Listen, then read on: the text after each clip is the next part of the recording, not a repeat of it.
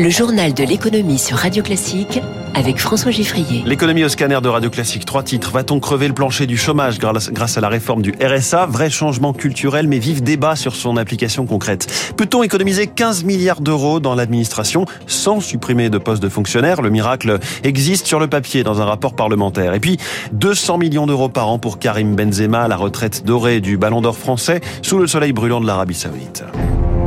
Radio Classique.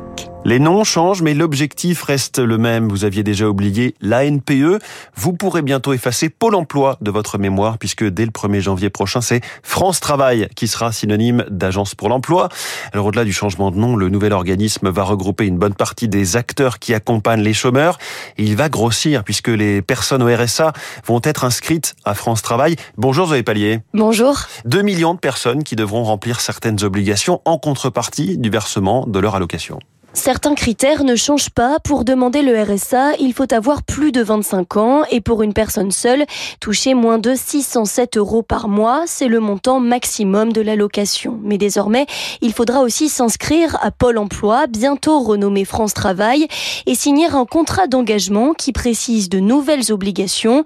Lesquelles Cela dépend des besoins de chacun, insiste le haut commissaire à l'emploi chargé du rapport sur France Travail. Cela va de l'aide administrative pour obtenir une garde d'enfants ou le permis de conduire à des séances de formation ou d'immersion en entreprise. On ne va pas demander à une mère isolée de faire 15 à 20 heures d'activité par semaine, promet Olivier Dussopt. Ce chiffre ne figure d'ailleurs pas dans le projet de loi, mais reste un objectif, précise le ministre du Travail. Alors, est-ce que des, des sanctions sont prévues en cas de non-respect de ces obligations, Zoé? Oui, si le bénéficiaire ne respecte pas son contrat d'engagement, son allocation sera suspendue jusqu'à ce qu'il se mette en règle. Il touchera alors de manière rétroactive les aides non perçues pendant la sanction. Le but, indique le ministère du Travail, est de créer une étape avant la radiation. Le gouvernement, qui ne s'avance pas encore sur le financement de ce projet de loi, dont le coût est estimé à plus de 2 milliards d'euros. Avant de créer des postes d'accompagnateurs, l'exécutif veut adapter les tâches des conseillers actuels pour leur dégager du temps en relâchant par exemple le suivi des personnes les plus proches de l'emploi ou en développant des outils numériques. Zoé Pallier, spécialiste des questions sociales à Radio Classique, vous avez interrogé à ce sujet un témoin de premier plan du système, le patron de la Seine-Saint-Denis, le socialiste Stéphane Troussel, puisque ce sont les départements qui ont aujourd'hui en charge le RSA. La Seine-Saint-Denis a fait partie au départ de l'expérimentation de ces nouvelles règles du RSA, mais Stéphane Troussel a voulu s'en retirer. Voici pourquoi. Je ne suis pas contre l'accompagnement euh, renforcé, mais devant euh, les déclarations euh, ministérielles pour stigmatiser, pour conditionner le versement du RSA, nous avons jeté l'éponge parce que finalement, c'est la preuve que dans cette expérimentation se situe en germe un objectif qui consiste à trier les allocataires du RSA entre ceux qui seraient systématiquement renvoyés vers Pôle emploi France Travail et à qui s'appliqueraient les mêmes règles que celles pour les demandeurs d'emploi, et puis une autre catégorie renvoyée vers l'aide sociale auprès des départements. Ce gouvernement ne veut pas créer un droit réel à l'accompagnement des allocataires du RSA. En tout cas, c'est un changement d'échelle pour Pôle emploi, futur France Travail. Le ministre du Travail le reconnaît lui-même dans les échos ce matin. Il est évident qu'il faudra dégager des marges de manœuvre, déclare Olivier Dussopt. Les expérimentations en cours concernent 40 000 personnes. On ne va pas passer à 2 millions du jour au lendemain, indique-t-il. Projet de loi en Conseil des ministres au lendemain de ce qui était probablement l'ultime journée de mobilisation contre la réforme des retraites. Bonjour Jean-Michel Denis. Bonjour. Vous êtes professeur de sociologie à l'université Paris 1 Panthéon-Sorbonne. Alors, 14 journées de mobilisation, elles se sont suivies euh, et ressemblées, avec, hormis celle d'hier, une mobilisation notable. Comment l'analysez-vous? C'est assez paradoxal de constater que, à la fois, le mouvement n'a jamais atteint un pic euh, très élevé, c'est-à-dire ça n'a jamais été une masse, euh, j'allais dire, débordante, euh, comme ça a été promis à un moment donné, euh, a mis la France à l'arrêt. Pour autant, sur la durée, le fait de maintenir comme ça un flux aussi important pendant une durée aussi longue, avec en plus des vacances au milieu, avec un calendrier politique qui a largement dicté aussi le calendrier des mobilisations. Bref, tout ça pour dire que c'est un mouvement important, mais pas suffisamment pour le coup. Hein, pour réussir à contraindre le gouvernement de faire marche arrière. Ce qui en dit long aussi sur les modalités d'action, c'est-à-dire que la manifestation n'est pas suffisante pour euh, bah, contrer un projet gouvernemental comme celui-là. Et donc, il aurait fallu certainement plus. Quoi exactement, je ne sais pas. Euh, en tout cas, euh, plus en termes de grève, plus en termes de blocage, un rapport de force plus dur. Hum. L'ancrage des syndicats, euh, avec notamment les manifestations dans les petites villes, les villes moyennes, s'est montré tout de même assez fort, peut-être plus fort que ce qu'on pensait. Alors c'est aussi ça un peu un paradoxe, c'est que l'ancrage des syndicats est ce qu'il est, c'est-à-dire qu'il est quand même assez faible dans les petites et moyennes entreprises. il est plutôt concentré, un peu en, en hein, si on peut dire ça comme ça. Néanmoins, quand même, il a trouvé des relais effectivement suffisants pour que dans les petites villes, eh bien, les équipes euh, se coordonnent. Je pense que, pour le coup, moi, pour euh, avoir vu à la fois en tant que spectateur, mais aussi euh, en tant qu'enseignant et représentants syndicaux, parce que j'enseigne en formation continue à des représentants syndicaux, eh bien, effectivement, dès lors qu'il y avait un mouvement, celles et ceux qui habitaient en région, eh bien, partaient pour organiser le mouvement, euh, et cela, quelle que soit l'étiquette syndicale. Donc, ça veut dire qu'effectivement, il y a eu un relais effectivement important à ce niveau-là. Malgré ces manifestations, la réforme euh, est passée. Ça signe l'échec de ce type de mobilisation? Alors un échec, euh, un échec, oui et non. Alors c'est produit aussi dans le cadre de ce mouvement une unité syndicale qu'on n'avait pas vue depuis très longtemps, et ça, Bon, c'est une sorte de succès, hein, si l'on peut dire. Aussi, quand même, comme on l'a dit, une mobilisation qui s'est prolongée dans le temps, qui est notable. Ceci étant, effectivement, le fait que cette mobilisation n'ait pas pu s'adosser sur un mouvement de grève large, partagé, pas simplement toujours les mêmes, à savoir les cheminots, euh, les agents de la RATP, etc., est un signe que, voilà, lorsqu'on veut que le mouvement soit victorieux, il faut que le rapport de force soit plus fort. Avec quand même la crainte, moi c'est la crainte que j'ai, c'est que dans l'avenir, si tant est qu'il y ait un projet de réforme, quel qu'il soit, qui soit critiqué de la même façon, eh bien, l'insuccès d'aujourd'hui décourage la mobilisation de demain. Oui, les grèves, en revanche, ont été euh, moins fortes que par le passé. Pourquoi? Je pense que euh, la notion de grève par procuration euh, a vécu, c'est-à-dire qu'on ne peut plus compter sur une certaine frange du salariat euh, le public, les cheminots, etc., pour porter le conflit à la place des autres. Mais le problème également, c'est que si la pratique de la grève recule un petit peu largement, ça veut dire que c'est aussi une perte de savoir-faire, une perte de familiarité avec cette pratique, et ça signifie que dans l'avenir, il n'est pas sûr que, eh bien, on renoue avec des pratiques grévistes importantes. Oui, alors ce conflit a justement été très classique, euh, des manifs, des grèves. Finalement, les syndicats ne savent pas comment réinventer euh, les luttes sociales? Effectivement, euh, les organisations syndicales n'ont pas été capables pour X raisons, de proposer, d'inventer d'autres formes d'engagement.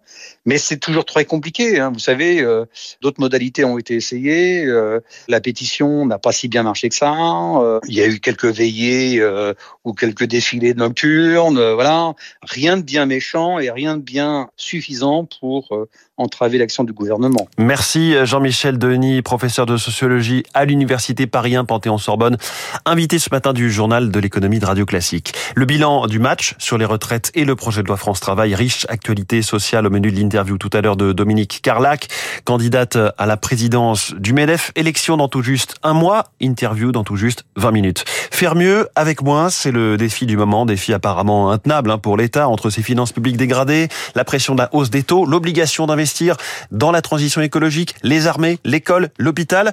Faire mieux avec moins, c'est la promesse euh, des mesures que proposent deux députés dans un rapport publié aujourd'hui. Bonjour Eric Mauban. Bonjour François, bonjour à tous. 10 recommandations pour économiser à terme 15 milliards d'euros. C'est ça, pas question de coup de rabot sur la rémunération des fonctionnaires ou de réduire les effectifs de la fonction publique. Pas question non plus d'austérité. Le rapport identifie trois priorités. La rationalisation du parc immobilier de l'État, la diminution d'un tiers de la subvention allouée aux plus petits de ces opérateurs et la simplification administrative.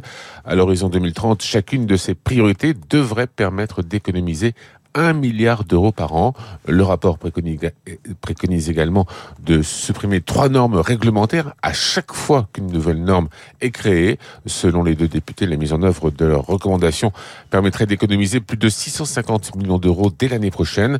Rappelons que l'objectif du gouvernement est de ramener le déficit public sous la barre des 3% du PIB en 2027.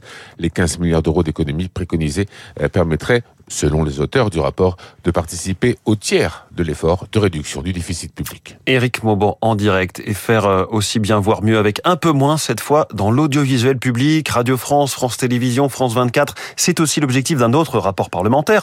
Alors faut-il supprimer vraiment la pub et les sponsors d'émissions euh, après 20 heures ainsi que toute la journée sur les plateformes numériques des médias publics? Faut-il regrouper toutes ces chaînes de télé et de radio dans une seule holding? Bonnes idées mais applications délicates selon spécialiste des médias Philippe Bailly, président de NPA Conseil faire euh, travailler ensemble les différentes sociétés de l'audiovisuel public, je pense que tout le monde en sera d'accord. Est-ce que la solution de la holding est la meilleure? On peut avoir des doutes. Mettre dans un même ensemble des sociétés qui constituent autant d'objets juridiques différents, avec des personnels, donc des niveaux de rémunération, des carrières différents, bah, ça fait euh, beaucoup de difficultés à surmonter. Je dirais c'est aux dirigeants de faire vivre ces collaborations au quotidien. Ça n'impose peut-être pas de euh, monter une mécanique un petit peu lourde et pesante, et puis surtout longue et coûteuse à mettre en place. Le sujet ne va pas manquer de susciter des débats enflammés. La fiscalité des plus riches en France. L'Institut des politiques publiques a lâché une petite bombe hier après avoir eu accès aux données de l'administration fiscale.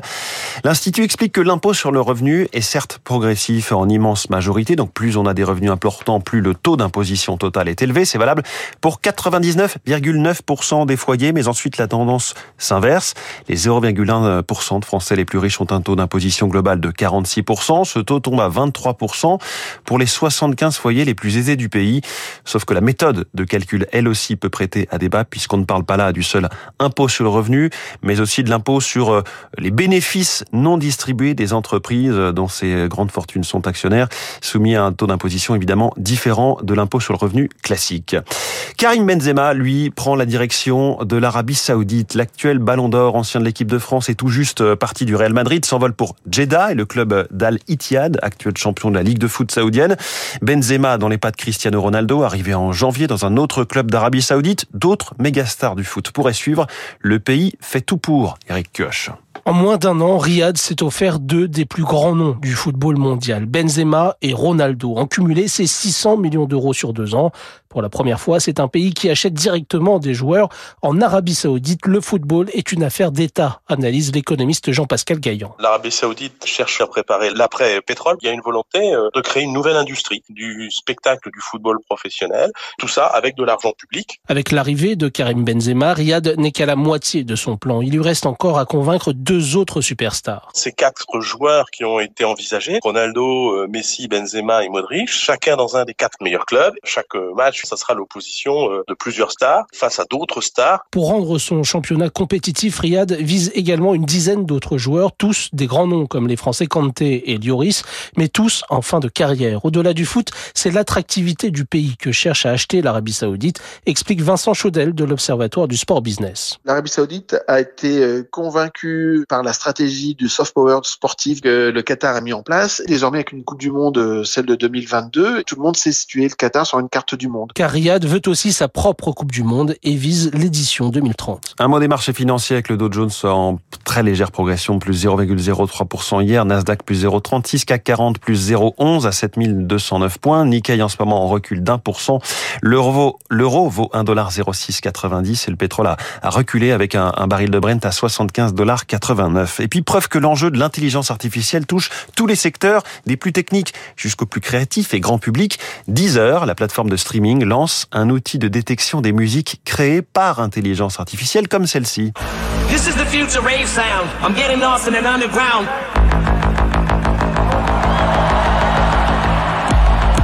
La voix du rappeur Eminem, la, fausse voix, une voix générée par intelligence artificielle par David Guetta, le DJ français qui n'avait ni commercialisé cette chanson ni fait mystère, au contraire, hein, du fait qu'il s'agissait d'une expérimentation. En tout cas, l'objectif de Deezer, c'est d'éliminer les contenus illégaux et frauduleux, d'accroître la transparence et puis, selon son patron euh, Geronimo Folguera, de mieux rémunérer les artistes professionnels pour la création de contenus de valeur. Sous-entendu, l'intelligence artificielle ne crée pas de contenu de valeur. Vous vous ferez votre propre idée dans les années qui viennent. Il est 6h50.